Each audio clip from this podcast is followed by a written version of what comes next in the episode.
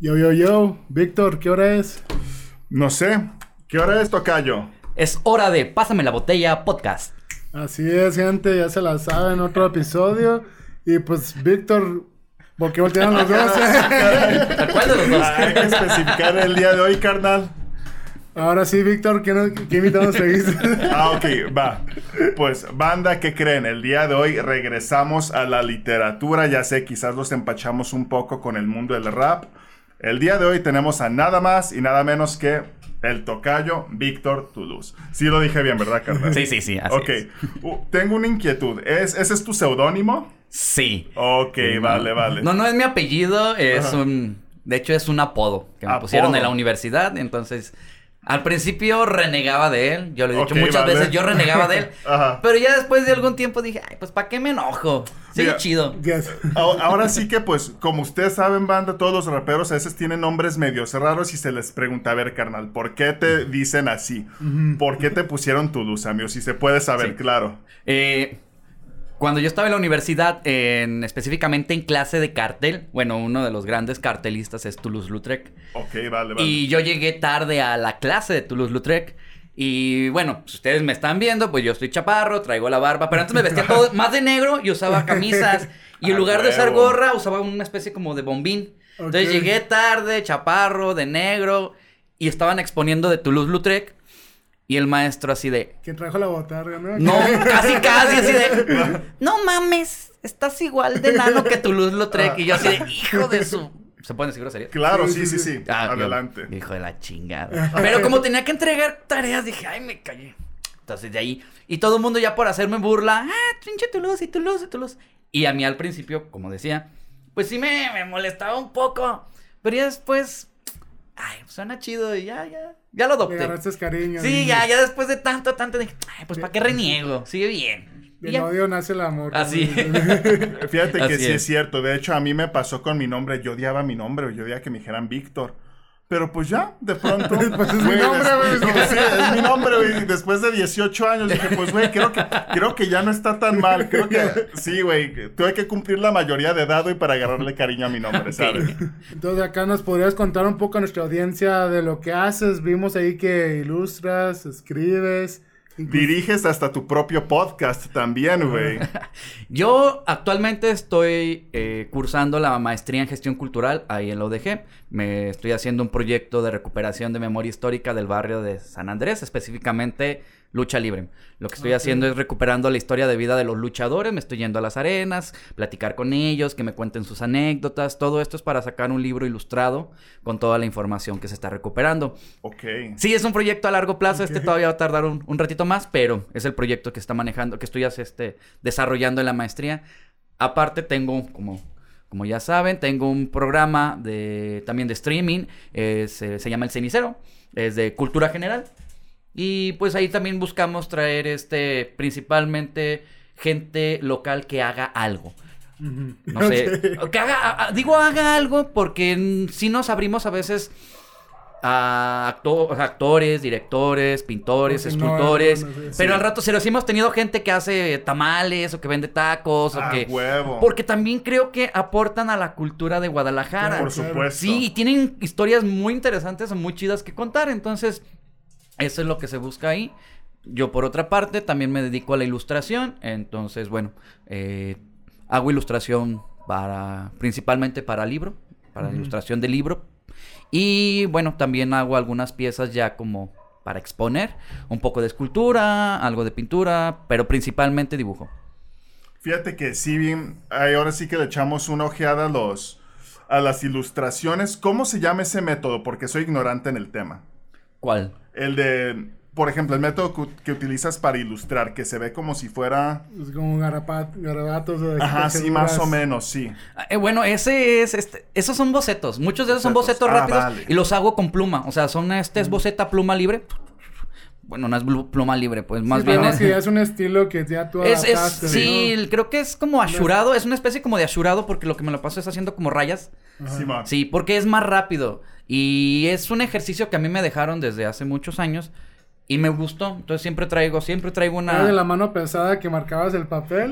Sí, Ah, sí, de hecho yo sí, de hecho a la fecha cuando uso lápiz sí soy de los que tienden a quebrar las Sí. puntas. Vale, Entonces un vale. maestro me dijo, no, este, la mano, te cansas, aprende a la pluma, uno, este, ya no puedes borrar.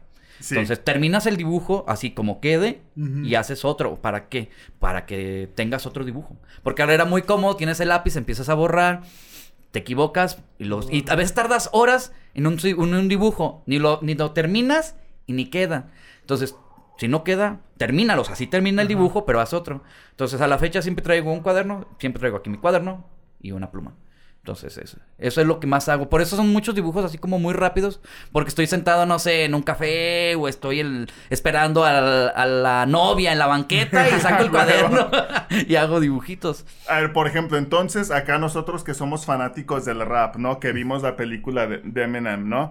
Entonces, tú, tú puedes ir en el camión y acá haciendo una- unas ilustraciones bien chingonas o qué. Cuando andaba en el camión, de vez en cuando, sí. Más bien soy más, ahorita soy más, como ya estoy viejo. Soy- ya estoy viejo. Entonces yo más bien Sí. soy de irme un café o sentarme en una plaza y sí tratar de dibujar a la banda que está ahí. A mi interpretación, pero sí. A veces algunos monstruos son como. Dibujo mucho monstruo.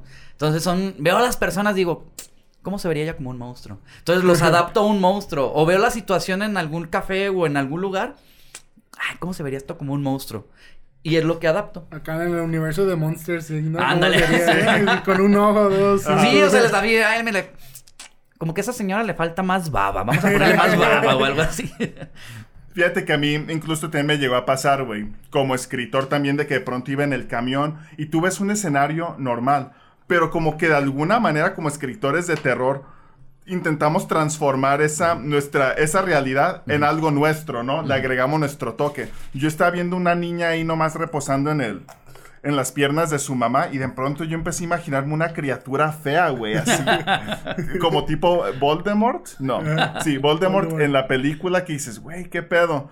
Sí, no sé, qué, qué extraño, güey. Ahorita hiciste que me acordara que dices que estás persiguiendo experiencias paranormales, ¿no? Ah, sí. Ah, sí. sí, eh, eso Y- empezó como desde la secundaria. Y, y has fracasado en el intento, dices todas las veces, ¿verdad?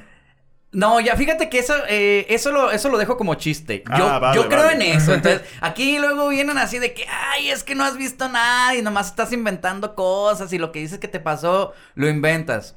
Ah, aquí- entonces Probablemente. Aquí, ya salió la verdad, a ver. Entonces, sí han habido experiencias, a No ver, de, que, cuenta. no, de que ha de experiencias, sí he tenido experiencias así. Lo que sí nunca he visto así grande, emocionante, es un ovni.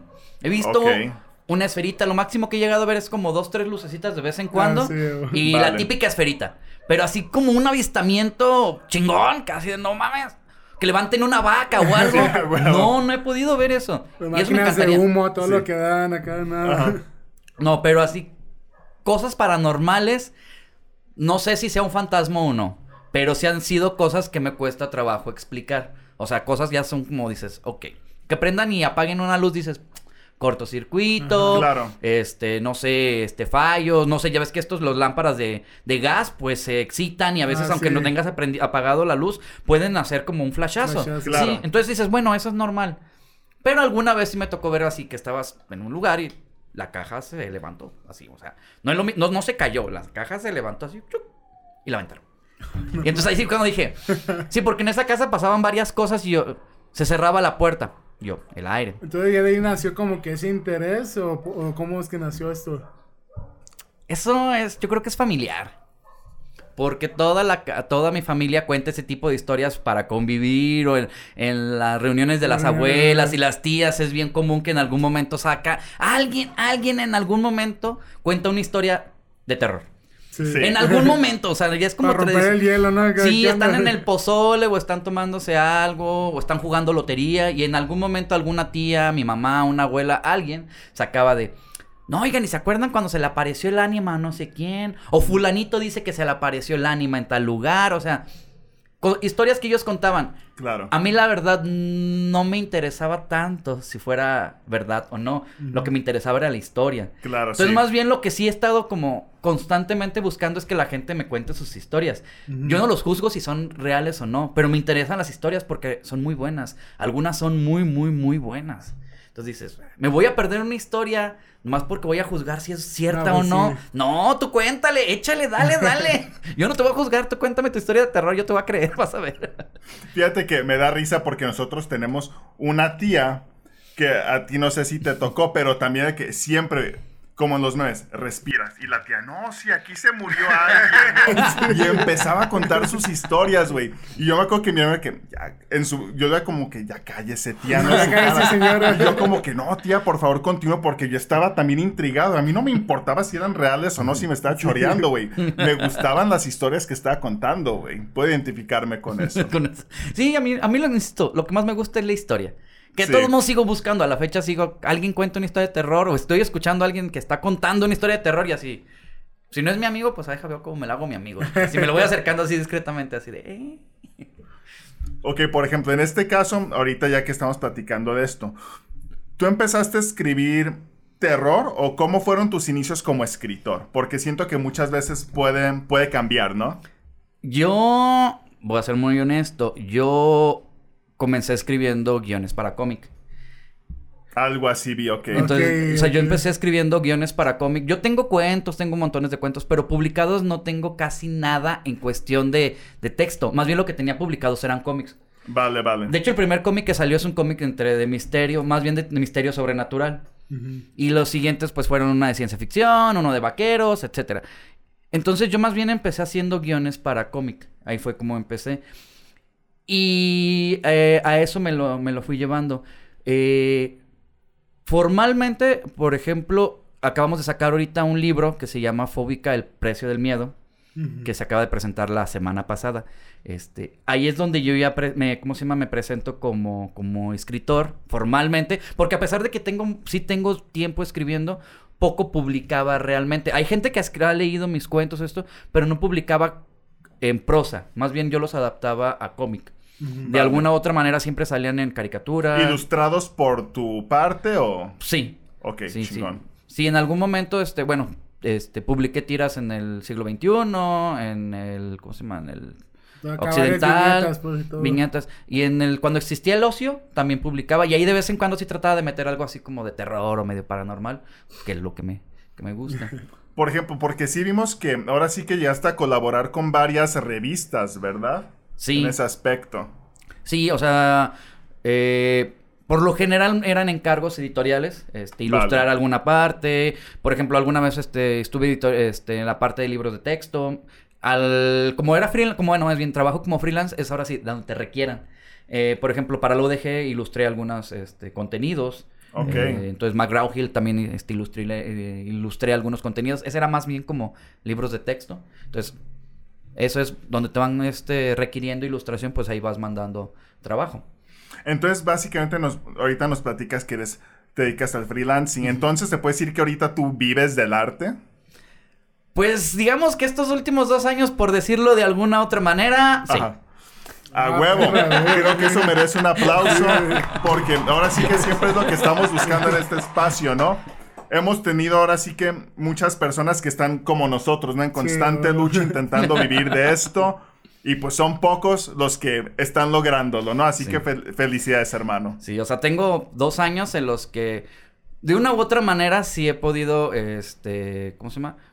Dedicarme más a lo que ya me gusta, que es, uno, la investigación. Yo no, yo no hacía investigación, pero ya empecé a hacer investigación y la verdad sí me, sí me gusta, sí me llena. Y la otra, dedicarme más a hacer ilustración o, o dedicarme a escribir este, este libro que salió de Fóbica, este, que salió como un homenaje a este festival de, de terror de Fóbica.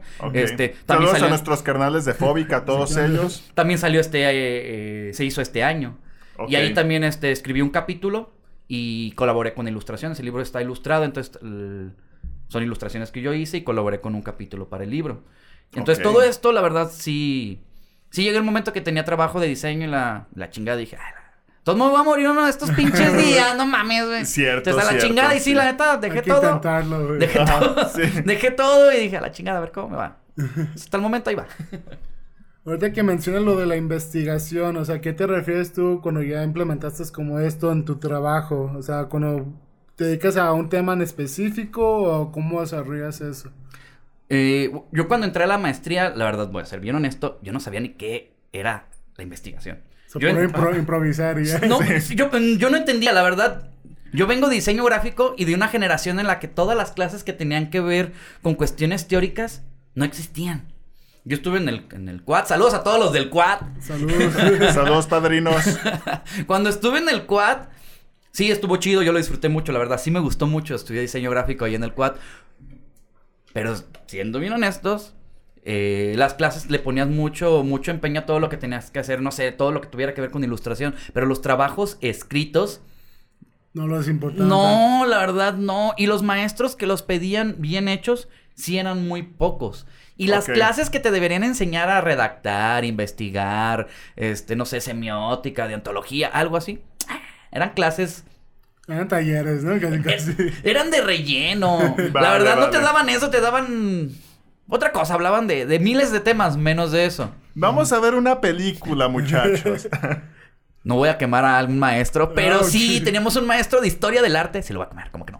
Tenemos un maestro de historia del arte que decía, muchachos, esta clase vamos a ver un material audiovisual. Ah. Después de cada Ah, material audiovisual van a tener que hacer un análisis consciente de cada obra. De ahí van a tener que entregar un trabajo escrito de cada trabajo. Y al final me va a entregar una bitácora con todo lo que hemos visto en el semestre. Pero lo, así muy serio y muy propio.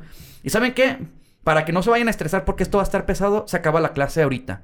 No, pues todos. Bueno, no sé los demás. Yo me quedé así de... Ya valió sí. más. Sí, sí, sí, claro, cabrón. Entonces empezó así, a la siguiente clase y llega y... Muchachos, pues ya les había dicho, el material audiovisual. Pues vamos a empezar con la cultura madre. Vamos a empezar con los griegos. Pone. Esparta. Hércules de Disney. No mames. Y el maestro así, apaguen las luces. Y así. Y se quedó, puso su, puso su mochila arriba del escritorio. Y se acostó. Ah. Y nosotros así de... Qué huevos, ¿Qué eh, qué huevos. Se acabó la clase y el maestro. ¡Ay, qué buena clase! Nos aventamos. Vámonos a desayunar. La siguiente clase. La siguiente clase. Bueno, es que íbamos a ver a la cultura mesoamericana, pero de la parte del sur. Puso las locuras del emperador. No manches. No, neta, todo el semestre. Todo el semestre nos aventamos puras caricaturas. Entonces, así de. Sí, algunas clases fueron así. Entonces, todo esto para qué tiene que ver. Cuando yo entro a, inves- a investigar, no sabía qué era investigar, no sabía Sí, ni cómo por redactar. supuesto, güey, ajá. Entonces me, me costó mucho trabajo, la verdad, acoplarme a eso. Pero ya la metodología de investigación sí está chida porque, por ejemplo, a la hora de investigar para escribir algo o para hacer una obra, de ahí puedes sacar mucho. Y les aprendes muchísimo. O sea, por ejemplo, las metodologías para hacer investigación de campo. Ahorita que, que me empecé a ir con los luchadores, platicar con ellos, este, seguirla, hacer notas, todo esto, les vas aprendiendo mucho. Y de ahí vas sacando, dices, ah, mira. Y ya después digo, si aplico esto, por ejemplo, en otra cosa, algo de terror, algo de investigación de panteones, algo así, y esto después lo aplico a escribir un cuento una novela, quedaría muy bien fundamentado. Claro. Entonces creo que dijo, ah, entonces dije, me gusta, me, me gusta. De hecho, yo empecé a hacer algunas esculturas nomás de prueba y utilizaba conceptos del, que había tenido dentro de la misma investigación. Y para suerte se vendieron, o sea, curiosamente esas, esas esculturas que hice con, con conceptos de, de investigación se vendieron, se vendieron muy rápido. Y yo así de, órale, entonces, sí funciona. Ah, Yo huevo. de, "Ah, sí funcionó. Hay que investigarle más. A mí me gustó ese proceso. Es, lo, es el que estoy haciendo ahorita y es el que me estoy disfrutando. Qué chingón. Ahora sí que, pues, en algún momento aquí ya vamos a tener a, a Fabián Cruz, que también Ah, sí, llegó a hacer Fabián, sus sí. investigaciones y llegó a hacer cuentos, ¿no? De, Pero de esas llegaba como al investigaciones. punto de que era como un detective, de Ah, que sí. casi, casi, yo Ajá. creo que sin querer queriendo casi resuelve casos de asesinatos que dijimos, güey, Sí. que la policía ni sabía. Ajá. Y fue de que vaya, pero- Igual hasta creo que te lo llegaste a topar en Fobic. Ha participado también dos, tres veces. Capaz que sí. El buen. Eh, Pero- qué chido, qué chido. Sí, ahora sí que pues me llamó la atención esto porque dices que estás haciendo este reportaje, ¿es la colonia San Andrés? Sí. sí, no. Acá como por Oblatos y esos rumbos, ¿no? Es más o menos entre Plutarco Elías Calles y Gómez Farías. Ajá. Este, por aquel rumbo. Ok, yo no sabía que teníamos una, ahora sí que pues una cultura de luchadores muy activa por esa zona. De hecho, es la zona más activa. De hecho, la, de hecho la, la franja de luchadores, porque es una. De hecho, yo le digo franja de luchadores, está de. La, la arena más grande que tenemos aquí en Guadalajara es la Coliseo, que está Ah, sí. ahí Ah, por este, ¿cómo se llama? Por Medrano. Ajá, Está sí, por la. por el este mercado San Juan de Dios. Ok, vale. Ok, para ubicarnos, por San Juan de Dios. Si tú siguieras más o menos, o sea, si te vas hacia el... Por donde sale el sol, porque no me sé el oriente o poniente. Desconozco, somos pero... dos, somos dos. Como yendo hacia Tonalá. Bueno, Sí, si te vas, vale. si te fuera por Javier Mina, este, llegando a donde está el Centro Estatal de Fomento a la Lectura, donde, está- donde es el Parque La Penal. Sí, sí, Sí. claro, sí Ah, ubico. Ahí está una arena que tiene como dos años, pero es, o sea, en dos años se ha levantado así que se llama la arena GDL. Ah, si de ahí caminas como unas cuatro o cinco cuadras, está la Jalisco, que es una arena que tiene como 45 años. Sí, sí, sí. ya. Y de ahí, si caminas como otras 10 cuadras, está la Roberto Paz. Entonces, y todas están en un rango de 15 minutos este, cerca. O sea, están ahí todas las... Y tenemos este, en esa zona una muy viva cultura de la lucha libre aquí en Guadalajara. Aparte de que hay una gran cantidad de arenas pequeñas, no sé, en Tonalá, en, en Zapopan, en. Tlaquepaque. Digo, en la época dorada hubo como 25 arenas aquí en Jalisco. Sí. Ahorita hay como unas 9, 10 activas porque la pandemia sí vino también a tronar muchas. Sí. Sí, sí, sí, claro. Pero ahorita, ahorita que ya están reabriendo y todo eso, hay 9, 10 arenas activas, más aparte de puntos que no necesariamente son arenas de lucha libre, pero donde sí se presenta el espectáculo. Entonces, Guadalajara sí tiene una, ¿cómo se llama? Una muy rica cultura de la lucha libre, solo que sí es, ahora sí como suena, de la calzada para allá. Vale, Sí. vale. Sí, pero sí se mueve muchísimo la lucha libre de qué lado. Entonces, ¿ustedes ahora sí investigando desde sus orígenes, historia o qué está como enfocado ahora sí esto? Yo estoy, yo agarré, como estoy en San Andrés, agarré la, una arena que se llama Roberto Paz. Es una arena que es muy conocida incluso a nivel mundial, a nivel mundial, a nivel nacional, porque es una arena que el, que cuando empezó, el tópico que tenía así como muy fuerte era la lucha extrema. Ok, vale. Algunos de los luchadores este, más conocidos, no sé, Joe Líder o Shiru Dragon, que son, son de esa arena. Y ellos, ellos empezaron la tradición de la lucha extrema aquí en Guadalajara. Reventarse con Los alambres de púa, ¿no? los, los focos, las tablas, las sillas.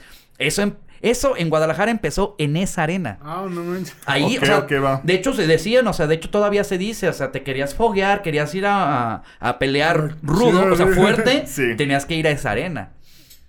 Porque te fogueabas, o sea, y muchos luchadores, incluso de, otros estado- de otros estados, en algún momento pasaban por esa arena a entrarle a los guamazos Sí, sí. fuertes. Sí. O sea, no significa que en otra arena no se peguen fuerte, pero allí era lucha extrema, extrema. O sea, el chiste era Sí, sangrar. ya era acá lo crudo, ¿no? Sí.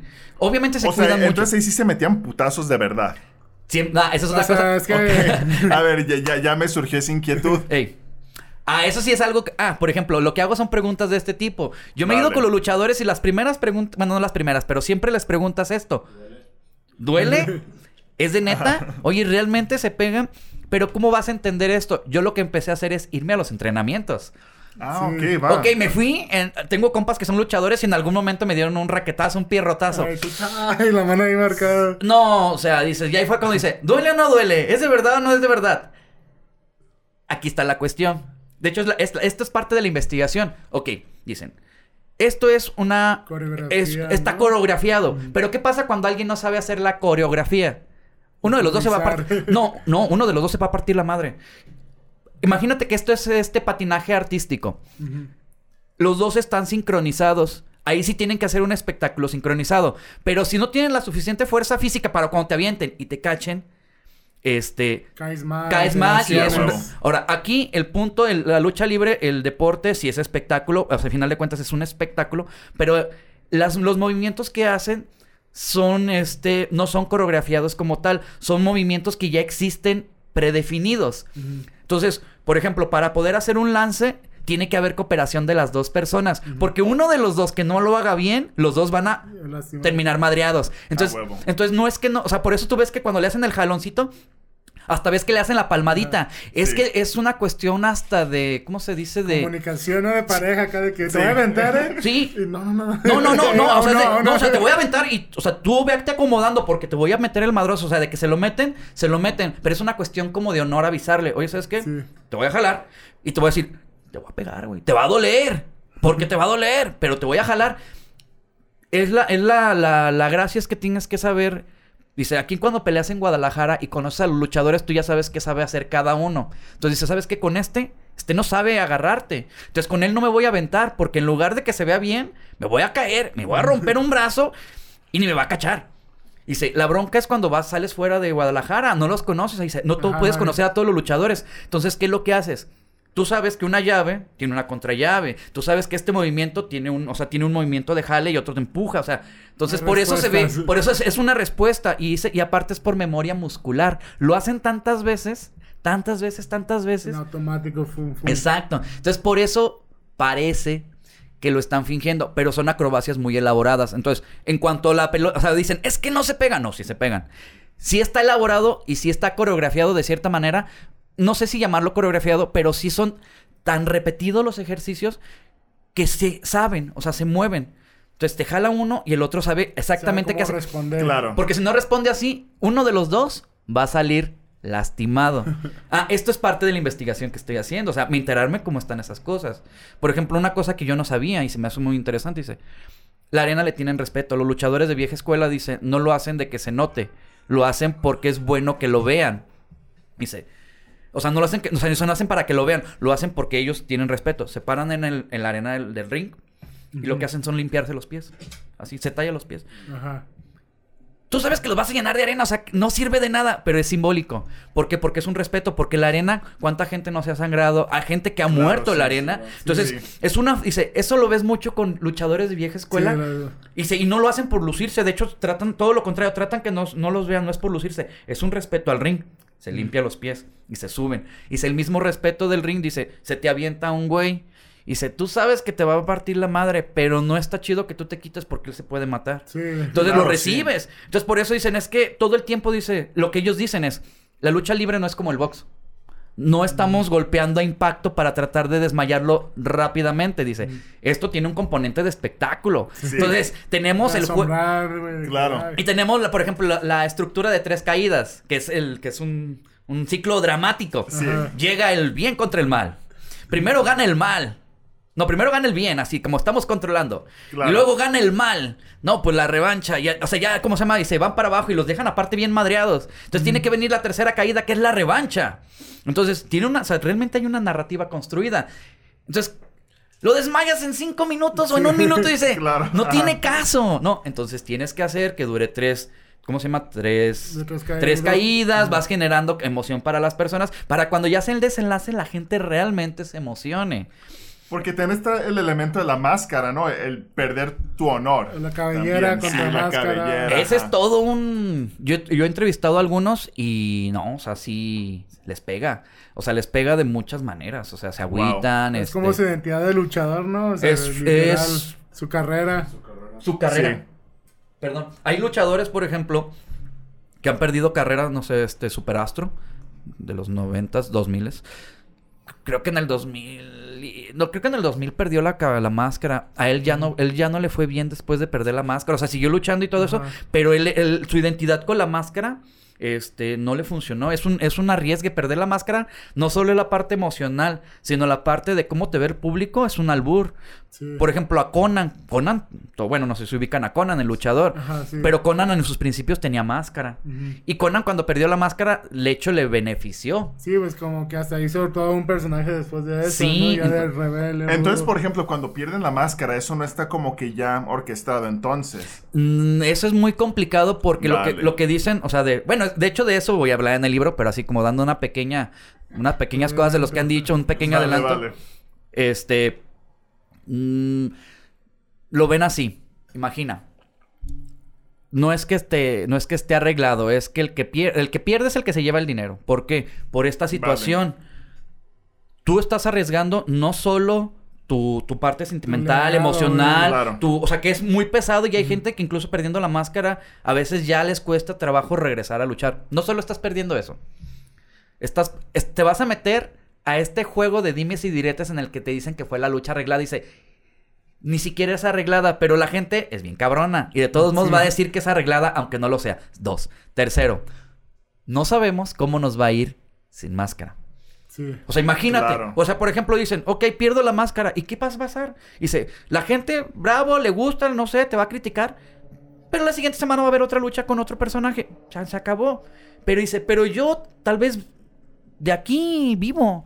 Tal vez no es el 100% de mi salario, pero de aquí vivo. ¿Qué Sí. hago? Entonces se ofrece una bolsa y le ofrecen una bolsa al luchador. Si perdiera la máscara, ¿con cuánto te darías? Y ahí pone cada quien Tu su precio, precio. tu precio. Dices, Claro. Entonces cada quien pone su precio para quien sea que pierda la máscara, asegura, ¿sabes qué? Si ya no vuelvo a trabajar de esto, por lo menos ya aseguré mi, mi vida. Obviamente, ¿qué luchadores pueden hacer eso? Pues luchadores que tienen rangos muy altos, que sus máscaras... un legado que vale Ajá. la máscara. Que el, que el promotor, que el que le pone dinero, puede decir, ok, me, me- me importa meterle tanto dinero, porque si se pierde o se gana, de todos modos no importa, yo voy a ganar como promotor. Entonces, ya cuando lo vas desmenuzando, realmente es muy complejo. No es tan sencillo así de, ay, está arreglado. No, realmente es muy complejo, pero la gente, los que saben de lucha lo ven muy bien, pero los que Sí. estamos como de a veces de fuerita, lo vemos así como Sí, de... que "Ah". ves de niñas, güey. Es un Sí. show de... de- de- Ay, es que ese güey perdió, ¿no? Ese debe ser bien malo, ¿no? Sí, no, no funciona así. O sea, es más Ajá. complejo como cualquier cosa en este mundo. Por encimita lo vemos de una manera, pero ya cuando lo empiezas a desmenuzar es muy complejo. Entonces, este... Digo, esto es lo que se hace en la investigación, o sea, ir a platicar con estas cosas, que salen ya estos detallitos como más finos. Sí, porque por ejemplo con nosotros, ¿no? Carnal, puede suceder, ah, no, son escritores, ¿no? Esos güeyes seguramente están bien forrados, ¿no? Y, y no saben qué onda, ¿no? No saben que pues ahí andamos, hoy como, ah, mira, ya pagaron, hoy sí ceno, por fin después de tres días, ¿no, carnal? No manches. Sí, no, y tenemos este como ideas, ya existen prejuicios o ideas este Sí. preconcebidas, no sé, como con los grafiteros o con los Claro, raperos, o sea, sí. Cada vez creo que es más aceptado ya incluso este a nivel este instituciones ya incluso apoyan el rap incluyan, eh, apoyan Sí. el graffiti ya se ya se da incluso apoyos económicos artísticos para eso Sí. pero qué te gustó hace 10 años no era así No, y, y veías a la o sea yo no a mí me gusta entonces yo no tanto. Pero sí escuchaba gente, es más, todavía tengo compas que dicen, "Eh, esos que se la pasan rayando, acá". Sí, a delincuentes. y yo, no, güey, de hecho muchos de esos güeyes ganan más que tú y yo juntos en un año, güey. Sí. Neta. Y aparte, son muy buenos en su trabajo, son muy responsables y son, o sea, súper profesionales. No todos, obviamente, pero... Hay muchos güeyes, o sea, dicen, no, güey, son, no, o sea, bueno, no sé si fumen marihuana o no, no me voy a meter en esa onda. Sí. Pero no son delincuentes, o sea, son personas que se dedican a la- al área artística, pero les gusta el, arte efímero y les gusta el arte pu- Urbano, urbano, y pues. público. claro. Entonces no son delincuentes. Es que hay delincuentes que sí rayan. Claro que sí, pero no todos los delincuentes eh, rayan, no todos los artistas este, son delincuentes. O sea, no necesariamente. Tal vez sí hay un artista que es delincuente.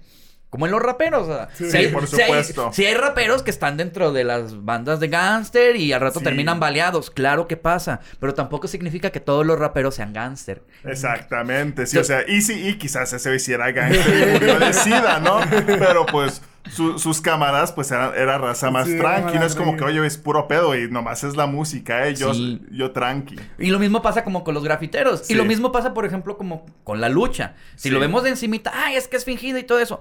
No significa, porque yo no lo dudo, que algunos de ellos sí finjan y hagan cosas y hagan show, porque es, par es show. A final de cuentas, la lucha es show. sí. Pero no significa que hay muchos, o sea, bueno, más bien, hay muchos que lo vieras cómo se lo toman. O sea, yo, este, los primeros, ahí en el programa una vez, la primera, la, la primera vez que tuvimos unos luchadores, mira, llegaron como si fuera el santo.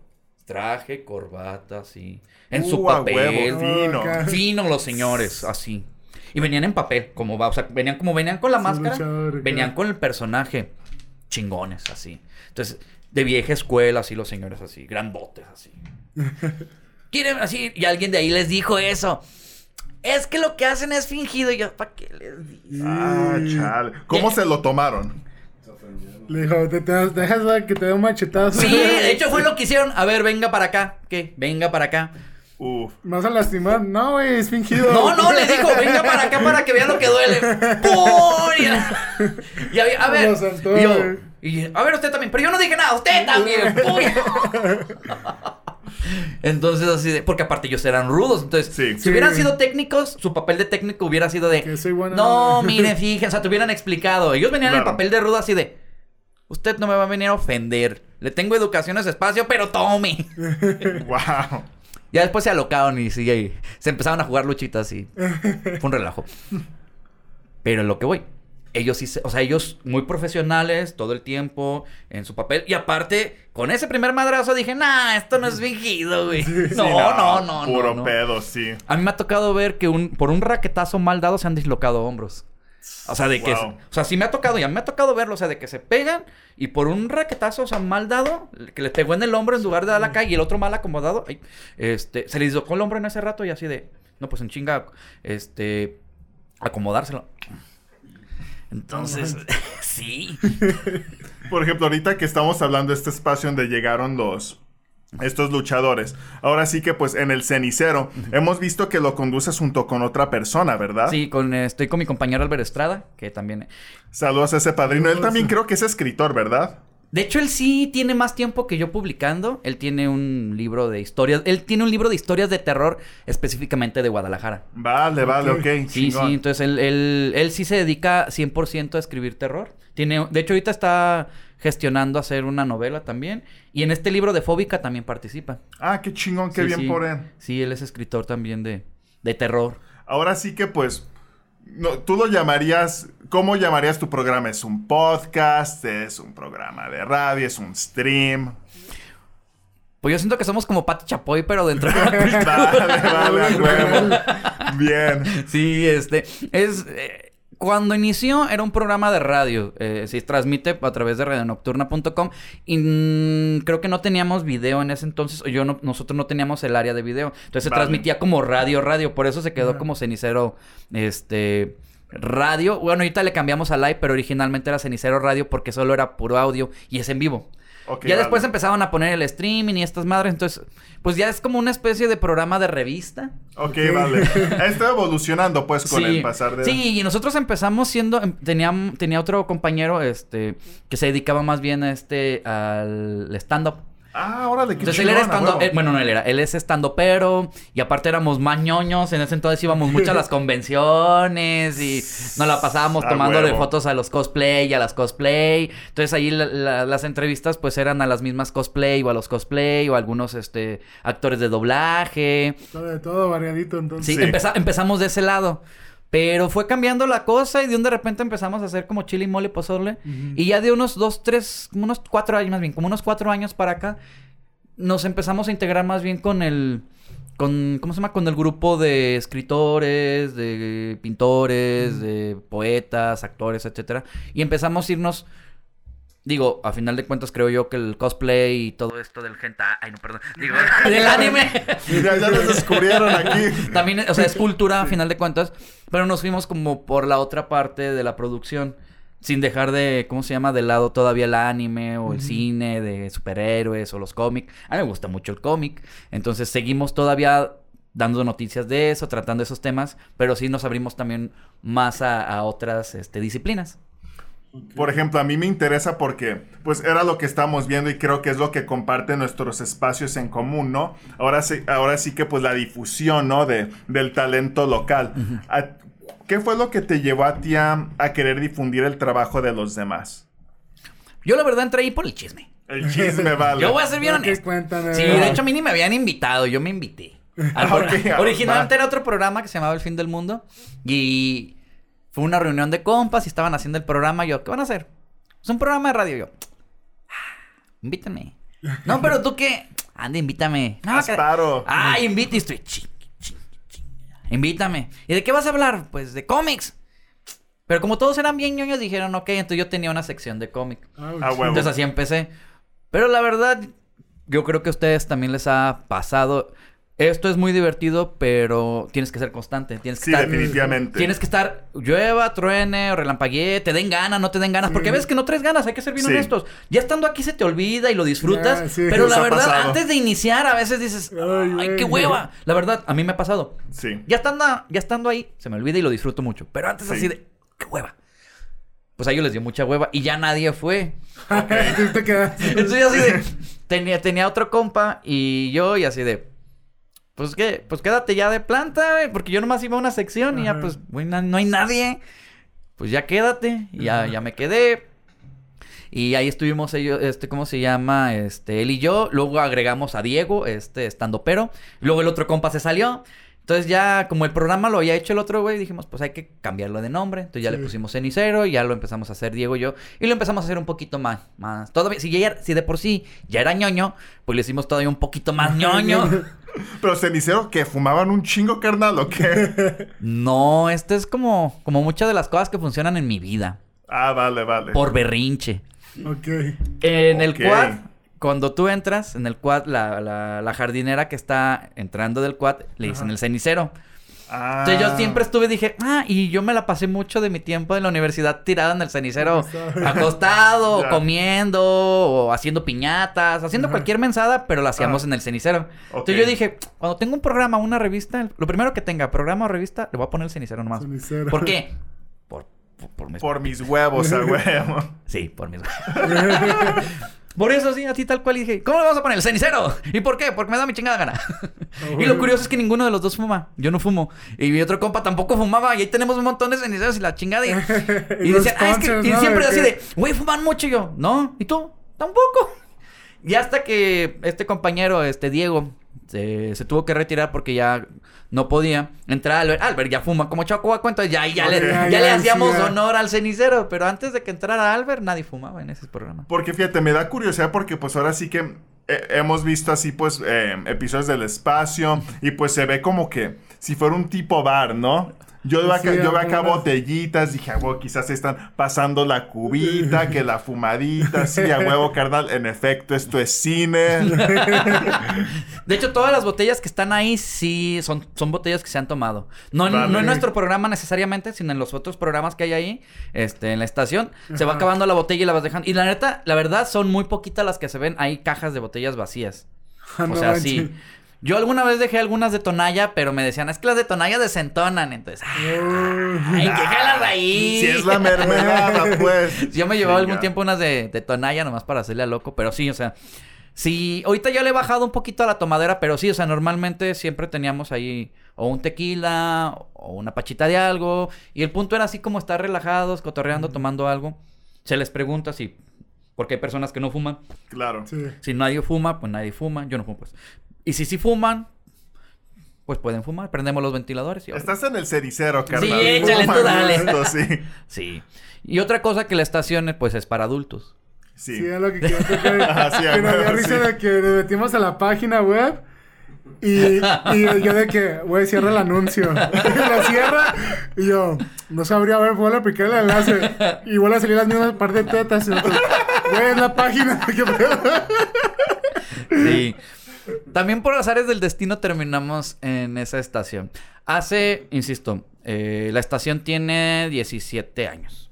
Cuando ellos iniciaron, eh, todavía no, o sea, ya había estaciones de radio por internet, pero el streaming no existía con la facilidad que existe ahorita. ahorita. Claro. Digo, la verdad, eh, las cámaras y todo esto, hablamos de hace 15 años, eran más caras, siempre ha habido, pero Sí, era más cara. Eh, Facebook y YouTube y Instagram no tenían las facilidades para, Y hoy en día, pues. para transmitir. Claro. Y aparte, por ejemplo, YouTube, la, monetización, la monetización, este, pues entonces, en ese entonces creo que ni había. Ajá. Entonces, lo que sí abundaban mucho eran estas estaciones como de radio, algunas Exacto, clandestinas sí. o esta no, de hecho la de radio nocturna sí está registrada, o sea, es una estación que es formal, pero es para adultos porque ellos andaban en, el, en esos ambientes. O sea, el club, uno de los clubs swingers más grandes de México tiene un programa ahí, algunos este Ouch. actores porno en algún momento tenían este programa ahí. Hay que escucharla Sí, más sí. La darnos neta. la vuelta, Sí.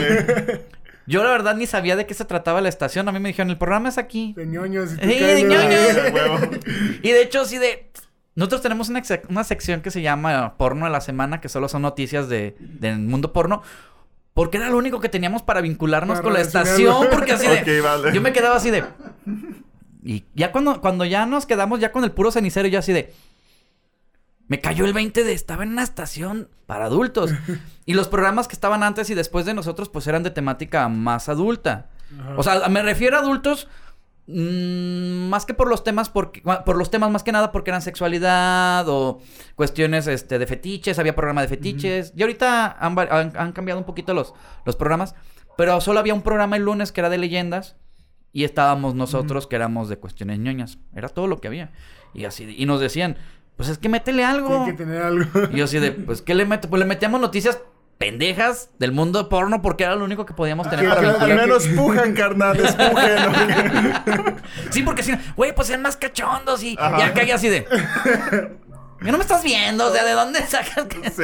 ¿De dónde sacas que este gordo va a sacar la pinche cachondería de que no, güey? Yo soy ñoño y soy fiel a mi concepto.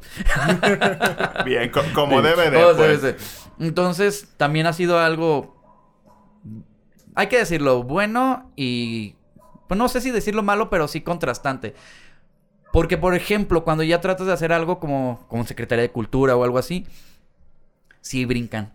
Cuando, sí, Sí, porque entras a la- sí. Sí, o sea, alguna vez este estuvimos haciendo algunas cuestiones ahí también de apoyo. Y, y sí, al principio sí nos apoyaban. Y ya después cuando vieron a la página. ¡Ay, jóvenes! ¿A qué se dedican? No, pues la, el programa. No, pues mire, joven, ya no se va a poder. Se acabó el patrocinio. Sí. ¿A poco sí pasó eso? No fue tan así, pero, o sea, de hecho, pero sí es cierto. O sea, había unas, o sea, daban apoyos como para hacer programas. Porque, Vale. porque sí hay, o sea, hay ciertos apoyos. Met- o sea, esa, ¿cómo se llama? Metes tu proyecto, lo aprueban, bla, bla, bla. Y aprobaron un, o sea, hicimos una, traíamos una campaña de, de ¿cómo se llama? De difusión de artistas. Y hacíamos una pequeña entrevista, le hacíamos una notita y subíamos una foto, algo muy sencillo. Y, y posteábamos la imagen en todos lados. Era una campaña muy sencilla, pero lo que hacíamos era este reactivar la cultura, sobre todo en pandemia. Vale, lo hicimos vale. mucho en pandemia. Y al principio sí, o sea, había un, un pequeño, tampoco eran así miles, pero había un pequeño apoyo económico. Pero ya después, ya hasta se me quebra la voz. pero, pero ya después vieron la estación y dijeron, Sí. ilegal, o sea, no, no fueron groseros ni nada, pero dijeron, ¿sabes qué? Pues nos pueden fiscalizar y nos la pueden hacer de pedo. Y yo entendí perfectamente, pues sí. sí. o sea, ten- la verdad, tienen razón. Y dije, Sí, me da risa la descripción de que de la cultura, de esto, de aquello y porno. de que, güey, que de, de- de qué es la estación Ah, güey, tenemos que hablar de huevo. Por eso sí le ponemos así más a huevo que porno. Sí. Sí, por eso. por eso. Oh, qué bien. Acá que, pues, mejores páginas web, pues, cu- ¿cuál es la recomendación de la semana? No, fíjate que el- eso es algo que también dicen, ah, es que hablan de porno. Dije, sí, sí nos gusta hablar de porno. Pero lo hablamos como desde un punto de vista, ahora sí, de la... Yo busco la noticia más, más idiota. No, no busco, busco la noticia más idiota o algo que sea de impor- ahora sí de importancia real. Claro. O sea, por ejemplo, no sé, cuando el New York Times sacó un, un- ¿cómo se llama? A, ese, a, ese- a esa noticia sí le dimos seguimiento como un año. No, dos años porque todavía sigue. Este, el New York Times este, sacó un artículo donde revelaron que en este, en Pornhub y todas, en todas sus subsidiarias eh, había contenido pornográfico mm, no permitido y de menores de edad. Sí. ok. Y con violación. Sup- supe de esa, supe de esa noticia. Y con sí. violación. Pero esto ya se sabía de mucho tiempo y no Sí. hacían nada. Solo que este reportaje lo evidenció mucho. Y como en todos, en todos estos casos, cuando tú les quieres pegar, les tienes que pegar por el lado que duele, que es el Claro. dinero. Sí. Entonces, lo que, o sea, fue tanto el repudio, porque no es para menos, o sea, no era, no, o sea, era, estaba muy mal. Y empezaron a investigar y resulta que cada vez que suben un video lo tiene que verificar alguien porque luego pasa como en Facebook los- que, la- que la- películas, ¿no? que los, que los- estos, ¿cómo se llama? Que los algoritmos o las inteligencias artificiales lo que checan los videos o algo, pues no los checan bien. Entonces, Mm. tiene que haber alguien que Físicamente literalmente, físicamente, viendo. video por video. Imagínense la cantidad de videos que hay en Sí. Pornhub. Sí. Que había, que había. Sí. Ajá. Millones. Ahora imagínense, creo que la plantilla eran creo que 10 personas. No pueden verificar No, todo. pues Era no, imposible. está cabrón, Era, sí. tres, tres segundos, adelantas. Sí, o sea, ¿Se lo que hace- vino? Ok, ya, güey. ya Yo creo que me imaginaba que estaban así. Y aparte no pueden verificar, etcétera. Sí. Ese era el, con- o sea, el gran conflicto era que podían subirlo y no podían verificar. Por eso también era muy común que en estos sitios porno también suban Las películas, piratas. animes, Claro, güey. sí. Porque nadie revisa nada. Entonces, la demanda era, hagan filtros. Se hicieron güeyes. La noticia sale, se hace viral, se hace, empiezan a ver la presión social y lo que pasa es que Visa y Mastercard retiran los apoyos para la página. O sea, ¿qué significa? ¿De dónde Oye, viene el dinero? Las ajá. suscripciones. Claro, Y si sí. no hay cómo pagar la suscripción, no hay dinero. Entonces, ¿qué hicieron? La presión fue tanta que eliminaron dos tercios del contenido de Pornhub. Chale. O sea, se eliminó muchísimo. ¿Funcionó? Claro que sí. Ahorita ya otra vez, como ya pasó eso, otra vez empezaron a... ¿Cómo se llama? Las películas. Otra eh, vez empezaron así. Sí. Pero las personas que siguen demandando no han quitado el dedo en la llaga. Entonces siguen haciendo la demanda. Y de hecho, están, ahorita se fueron sobre, para se- volver a hacer presión, ya no se fueron sobre Pornhub. se fueron sobre Visa y Mastercard. A ver, si ustedes saben, si ustedes ya saben que están haciendo esto, ¿por qué los siguen apoyando? Entonces volvieron a requitarles el apoyo un tiempo. Entonces, ese tipo de noticias son las que damos. Porque están interesantes y aparte Sí. aportan. Y dices, está chido. Sí, no, no les digo, ah, miren, la mejor película, porque luego se imaginan Sí, eso. claro, por a ver, ¿cuál es la recomendación de esta semana? bueno, también sí a veces damos, digo, Esperanza, Esperanza López, que tenía quin- desde 2015 que no grababa un video, bueno, ya a partir de, esta semana va a volver a sacar videos. Ajá. Bueno, también sí damos a veces esas noticias. Pero lo abordamos como por ese lado. O sea, sí tratamos de, a final de cuentas, informar. Porque, por ejemplo, Pornhub tiene estadísticas y métricas muy exactas. Y todo el tiempo Sí. las está dando. Todo el tiempo, todo el tiempo. Entonces, tú quieres ver cómo funcionan ciertas dinámicas sociales. Y la verdad, ni siquiera tienes que andarte quebrando la cabeza. Nomás checa las estadísticas de ciertas cosas Ajá. que publica este el mismo Pornhub. Claro. Y la, y la neta son muy exactas. O sea, si empiezan a ver tantas, a tal hora, tantas personas se conectaron, tantas personas las perdimos porque hubo tal evento, no sé, el Nintendo, ah, cuando hubo el, El, el Pokémon Go, ¿no? el- no, el, Ninte- el Nintendo Direct, cuando hacen los streaming Ah, para ya, presentar sí, este los nuevos, nuevos juegos, nuevos juegos, se les baja. Ah, son, son, son, son Nintendo fans. los se, no, se les baja, se les baja la cantidad de personas, pero automáticamente en cuanto se acaba la conferencia, repunta. Entonces, ya sabemos quiénes son los más fanáticos de las porquis, ¿verdad? Los fans de Nintendo, pues. Por decirlo así. Pero Sí. esas cosas, o sea, de ahí alguien que sepa utilizar bien esos datos les puede sacar provecho. Entonces, eh, todo. Insisto, si le sabes ver por el lado, investigarlo, a todo le puedes sacar provecho, creo yo. Al rato hasta ahí puedes sacar una historia de terror o algo Sí, así con no, Sí, eso. No, ya no, ahorita ya me estoy inspirando. ¿eh? ya estoy haciendo acá la lista en mi cabeza. Fíjate, ahorita que pues dices que tienes este espacio y todo, siento que pues es algo muy importante, ¿no? Porque muchas veces la gente ve aquí y dice, ah, pues estos güeyes están cotorreando, está todo bien chido, bien perro, pero pues... Ahora sí que pues la gente no sabe que hay alguien detrás de producción, está la iluminación, está el ventilador. Ahora sí que y muchas veces también los invitados. ¿Cómo ha sido para ti poder llevar a cabo un espacio así? Eh, ¿Cómo? ¿En qué aspecto? O sea, de invitarlos, de cómo traerlos. o Ah, cómo? sí, ahora sí que pues manejar ahora sí que tal cual como un espacio de entrevistas, ¿no? Porque hay muchas veces que tú ya tienes todo listo y el invitado te puede quedar mal o te empieza a fallar el equipo, porque pues son cosas que aquí nos Ah, han sí, o sea, pasado. a nosotros, fíjate, yo pago una renta por un espacio. Yo en algún Vale. momento, yo transmitía de mi casa. Yo tenía un programa hace como 10 años, 11. Tenía un programa, pero de puro zombie. Porque yo antes organizaba, y ahorita ya no, creo que ahorita ya han hecho unas, pero yo ya tengo rato que no me dedico a eso, pero yo duré 10 10 años haciendo eventos de terror y específicamente yo organizaba antes la marcha del Día del Zombie. Ah, ok, Yo, era el- ok. yo, yo fui el que inició las marchas zombies aquí en Guadalajara. Entonces, tú fuiste el que hizo todo ese, todo ese desmadre entonces. Ok, va, va, va. Yo fui el que inició las marchas zombies aquí en. Guadalajara. ¿Cómo inició eso, güey? Es una comunidad, fíjate que en ese entonces era una comunidad y una comunidad muy sólida. Va. Y fue un fenómeno que se fue dando porque se acomodaron así como las piezas. Para empezar salieron películas, principalmente creo que fueron los medios audiovisuales los que nos empezaban a dar. Ah, sí. De hecho, la primera que no, y, y no es de zombies como tal, pero la primera de infectados que hizo que resurgiera esto, la de 28 días después, que Ah, es sí. este... Eh, ay, ¿Cómo le pusieron aquí? Exterminio. Exterminio. sí. Exterminio, de este de Boyle. Salió Exterminio. También estaban todavía de. Estaban como con muy, muy buena aceptación los juegos de Resident Sí, Evil en Resident ese Evil, momento. sí, y se estaba empezando a platicar una posible adaptación del cómic de Walking Dead, que es uno de los mejores cómics ex- de Mm, cómic sí. que existen. Chingón, sí. Aunque al final mucha gente lo critica, pero es, o sea, pero por lo menos hasta la mitad, si es que no se quieren ver muy, hasta la mitad es buenísimo, la verdad sí, Sí. es muy bueno. Eh, venía también la posible adaptación de Resident Evil la película, que no se parece nada al videojuego, aunque nunca los he jugado, pero me dicen que no se parece nada. No. Y ya se estaba como gestando todo eso, sale la película de, ¿cómo se llama? De Danny Boy. Y después sale la de Zack Snyder. La de este, el remake de los, este, ¿cómo se llama? Del Amanecer de los Muertos Vivientes. Ah, sí, Ah, sí, sí. Entonces empezaron a juntar y después de esto viene Zombieland. Viene Zombieland, viene la otra película de Tierra de Muertos de Romero. Entonces empezaron a dar una serie de películas que hizo, que eso se dio como entre el 2005 y el 2007, que la gente le empezó a dar furor. En el 2007 yo vi un reportaje en España de una marcha en, en- creo que fue en Cataluña, creo que- creo que fue en Cata- no, fue en Barcelona, una, una marcha en Barcelona y yo me quedé así de no mames, güey. Eso está bien perro. En ese entonces yo tenía un estudio de diseño y llegué con los compas de, güey, ¿qué?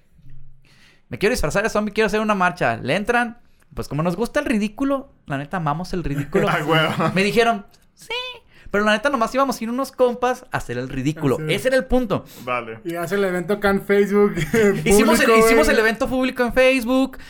Aparte yo ya venía con la espinita porque acabamos, bueno, no acabábamos, sí acabamos de salir de diseño gráfico y una de mis últimas clases fue maquillaje escénico. Ah, Entonces a mí me divertía mucho salir a la calle así con... Caracterizado. Sí, todo. yo me enterraba aquí un lápiz o me hacía heridas o algo acá. ¿A quién se parece, no? Así es lo mismo, cabrón. Entonces me gustaba salir a la calle y que me vieran así con la sangre y decía, imagínate un chingo de gente haciendo eso. De zombies. Y aparte a mí me gustan los zombies. Dije, poca madre. Por algo no se hizo en el 2007, pero lo terminamos haciendo en el 2008. Pensábamos que íbamos a hacer los mismos 10 compitas de siempre y los que fueran agregando. Pues llegaron como 200 personas. No son tantas, pero llegaron 200. Ya se puede tapar un carril, una Sí, avenida. Nos sí. fuimos por la banqueta y nos fuimos a parar enfrente de catedral y luego de ahí nos pasamos al degollado.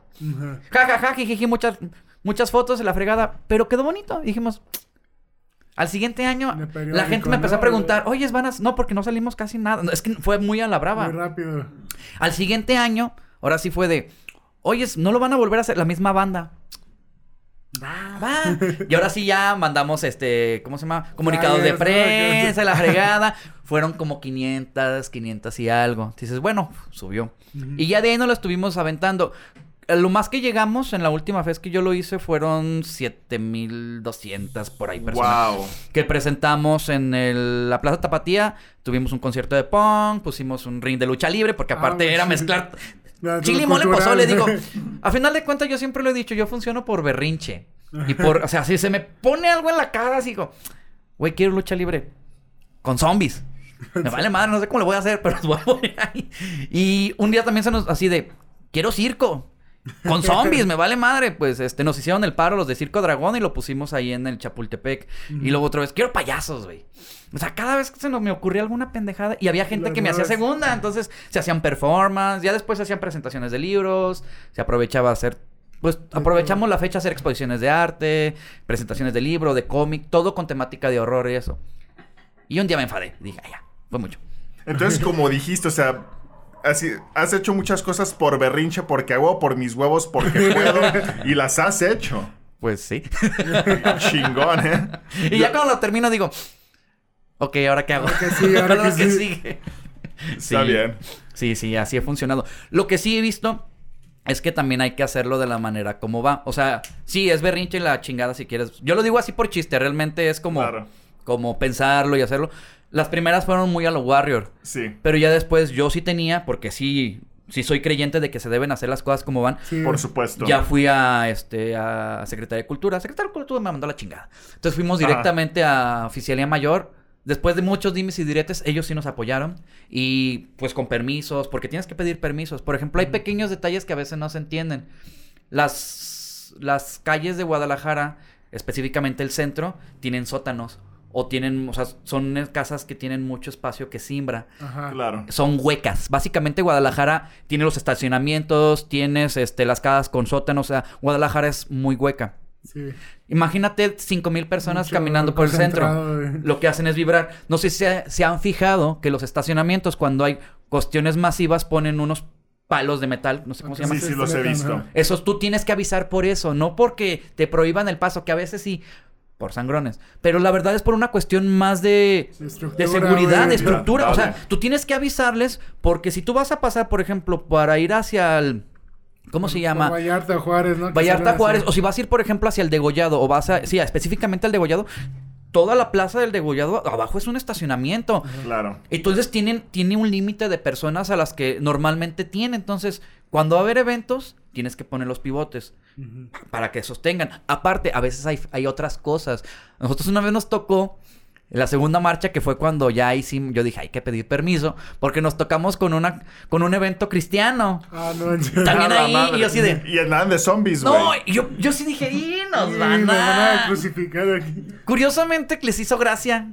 Porque en el evento va mucho niño. Entonces Ah, había, ya. o sea, de hecho el, el grueso, entretenidos. el grueso de la población no eran adultos, son niños. Niños, niños de 10, 12 para abajo. Entonces como que les hizo gracia y en lugar de pelearse, Se hasta se tomaron algunas fotos. Entonces, ¿Qué, qué perro? pero nos pudieron haber aven- aventado algo, haber hecho un borlote. bendita, sí, no, no. Pudieron incluso bendita, llamar ¿no? a la policía, algo. Y dije, no, hay que pedir permisos. Entonces yo siempre pido permisos hacia mi oficio. Este. Mandabas este tus oficios a protección civil, bomberos, o sea que todo mundo supiera, vialidad, todo mundo tenía que saber y hacía las cosas, bueno, dentro de mis posibilidades, Sí. como, como creo que se debían. Por eso, de hecho, por ahí, por eso estudié gestión cultural.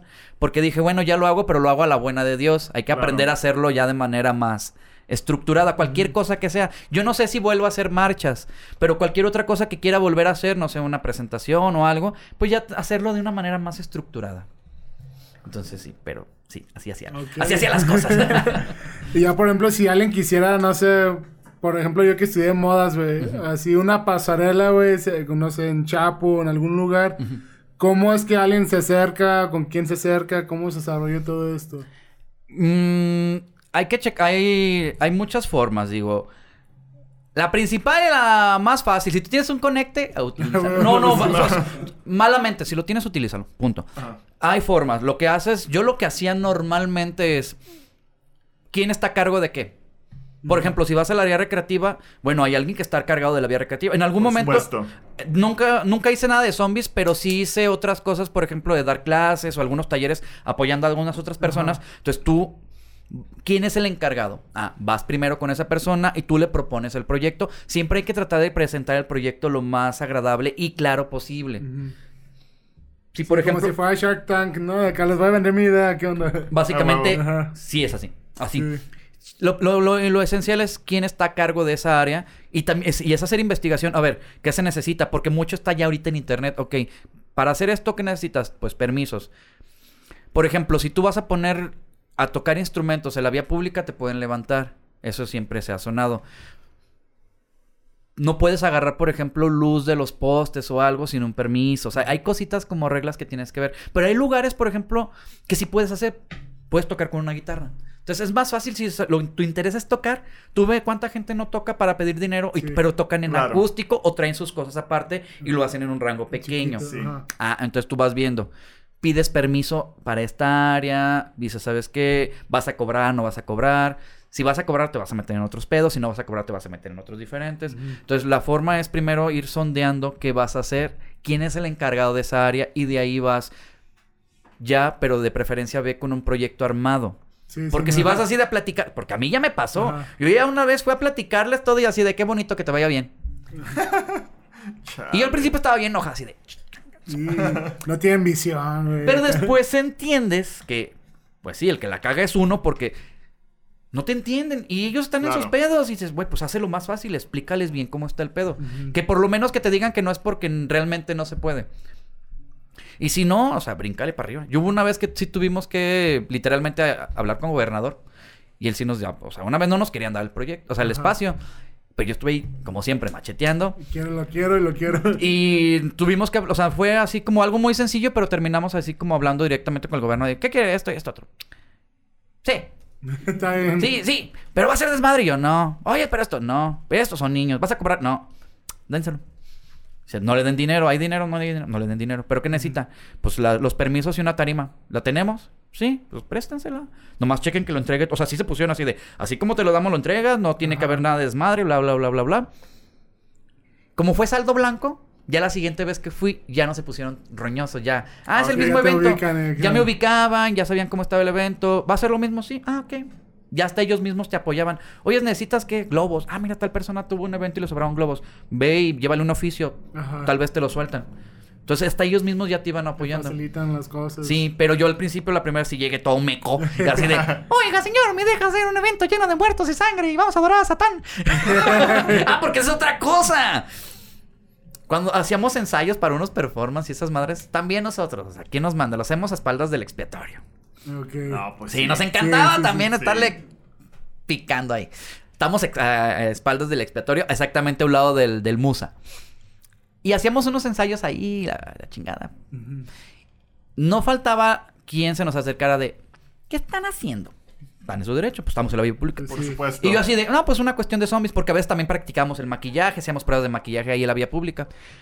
Oiga, ¿y esto no es del diablo? Y yo al principio sí, no, mire, esta es una cuestión social, yo creo en la catarsis, mire, la función social de, de que las personas este, saquen todos sus, sus presiones, esto y el otro, a través de esto, es totalmente familiar. Pues sí, y, me, y me daba así, me, les, me les aventaba mi speech. Te explayabas, Sí, claro, ajá. yo sí, mi, porque mi investigación social, la chica. Ah. Ya como a las 10 personas, a la décima persona ya daba la versión resumida. Como a la cuarentava persona que me preguntaba si esto era del diablo, así le decía, sí, vamos a destazar aquí un cabrito al rato, no se quiere quedar. y así de... Digo, tal vez me manchaba, pero ya, o sea, Ya todo, tanto- todo mundo era así de, ¿y son satánicos? ¿Y son satánicos? ¿Y son satánicos? Y yo así de, no tiene nada que ver esto con el satanismo. Y así, ¿cómo les explicas? Aparte, en ese entonces nos tocó también la gran batalla, porque no fue batalla de nosotros, a nosotros no nos afectaba, ni nos molestaba, ni nada, pero la gran comparación, más bien la batalla, más bien la comparación de, oigan, pero ¿por qué mejor no hacen algo con calaveras? ¿Por qué no hacen mejor una marcha de Catrinas? Y yo, porque sí me gustan, me gustan un chingo, pero me gustan más los zombies. ¿Pero por qué no lo hacen? Yo, pues porque no queremos. O sea, a final de cuentas terminaron haciendo otra. O sea, ya ahorita la tradición de las, de las Catrinas y su recorrido Sí. sigue. Y qué bueno que se hace. A mí me gustan huevo, también. sí. Digo, pero es que eso ya se así, ya medio se así. Dije, esto no se hace. Hay que, hay que, Innovar un poco, Innovar, ¿no? hay que darle a la gente otros sabores de lado. Opciones, Alguna vez en un sí. cómic leí eso y se me hacía como la analogía interesante. Dice, no toda la gente le gusta el chocolate y la fresa. Claro. Debe- o la vainilla. Dice, por eso tú ves que en las heladerías hay tantos sabores. Porque de vez en cuando llega alguien que se le antoja un, Chocomenta, un chocomenta Sí, un pistache. uf, y son mejor. menos. Pero siempre hay alguien que busca o que realmente le gusta un sabor diferente a los Sí. promedio. Que no significa que los otros estén mal o estén bien. Simplemente te gusta otro sabor. Ah. Entonces, mi punto, uno de mis puntos era. La verdad, Guadalajara sí es muy chile, mole y pozole. Entonces, ¿por qué no ofrecer también dentro de ese chile, mole, pozole otras ofertas culturales que aporten su granito de arena? Porque habemos personas que nos gusta el horror, la serie B, las películas de sangre, de vampiros, de... El hentai, ah, no, ¿verdad? El hentai, los tentáculos. Ah, Existe para todo, entonces Claro. y no necesariamente son personas violentas, ni satánicos, ni lo que decíamos ahorita, los prejuicios. Claro. Entonces, esta era una parte también de decir, no, en serio, que nos guste el terror, que nos guste el horror, no significa que seamos personas que hagamos cultos satánicos o que estemos enojados con el mundo. Bueno, tal vez yo sí, pero no todos los demás. Entonces, era también esta parte, decir, abrir espacios para las personas que les gusta el terror y puedan ir a expresarse, este, de chongarse un rato. Ya ahorita, ahorita ya, ya hay mucha, bueno, no tanta como quisiéramos, pero sí hay más apertura. Y a mí eso se me hace muy chido. Sí. Entonces, era lo que hacíamos. Creo que en algún punto tal vez aportamos nuestro, nuestro granito de arena. Sí, pues lo deberías de retomar. Bueno, no sé si, si, si ya quieres ahora ser de espartanos, ¿no? De A ver, A ver, solicitamos mucho, güey, que se quiera... ma- Matos mameyes, güey. Nos podemos decir, ¿sabes qué? Pues no esté mamado, pero que esté dispuesto a ponerse un taparrabo, güey. Con eso, con eso. Con eso, que le pierda la vergüenza. No nos importa cómo esté de cuerpo, nomás que se quiera poner un taparrabo, órale. Eso, güey. Ya saben, banda, si, si ustedes quieren eso acá, déjenlo en los comentarios. Sí, este. Que se han hecho un montón de. O sea, a veces no nos damos cuenta, pero se hacen una gran cantidad de marchas em- temáticas en Guadalajara. Ahorita con la pandemia se detuvo mucho. Pero se hizo sí. mucho, se hizo de- se han hecho de todo tipo. O sea, ha habido, ha habido este, marchas cosplay, ha habido las, los Naked Ride que se hacen en bicicleta. Ah, sí. Alguna vez hubo una de poetas y escritores, hubo una vez de luces. eh, ha habido de todo. Ah, sí, también luz. sí. Sí. Sí, entonces ha habido de todo. Entonces, hay que buscarlo. Y si no hay, pues hay que ofrecerlo, ¿por qué no? ¿También? Me gusta, me gusta. Y pues ahora sí, para concluir, proyectos, cosas que vienen a futuro, que gustas promocionar, ahora sí es tu espacio. Pues bueno, eh, lo que estoy comentando, eh, actualmente estoy trabajando en este libro de, de luchadores, un libro ilustrado de luchadores sobre la memoria histórica, sobre todo del barrio de San Andrés y sus, sus alrededores. Este libro sale aproximadamente entre a finales de marzo. Entonces, eh, Aquí lo vamos a esperar con ansias. ah, a mí, ah, me, a sí mí nos- me interesa bastante. ah, si me invitan aquí con mucho gusto. Ah, Claro.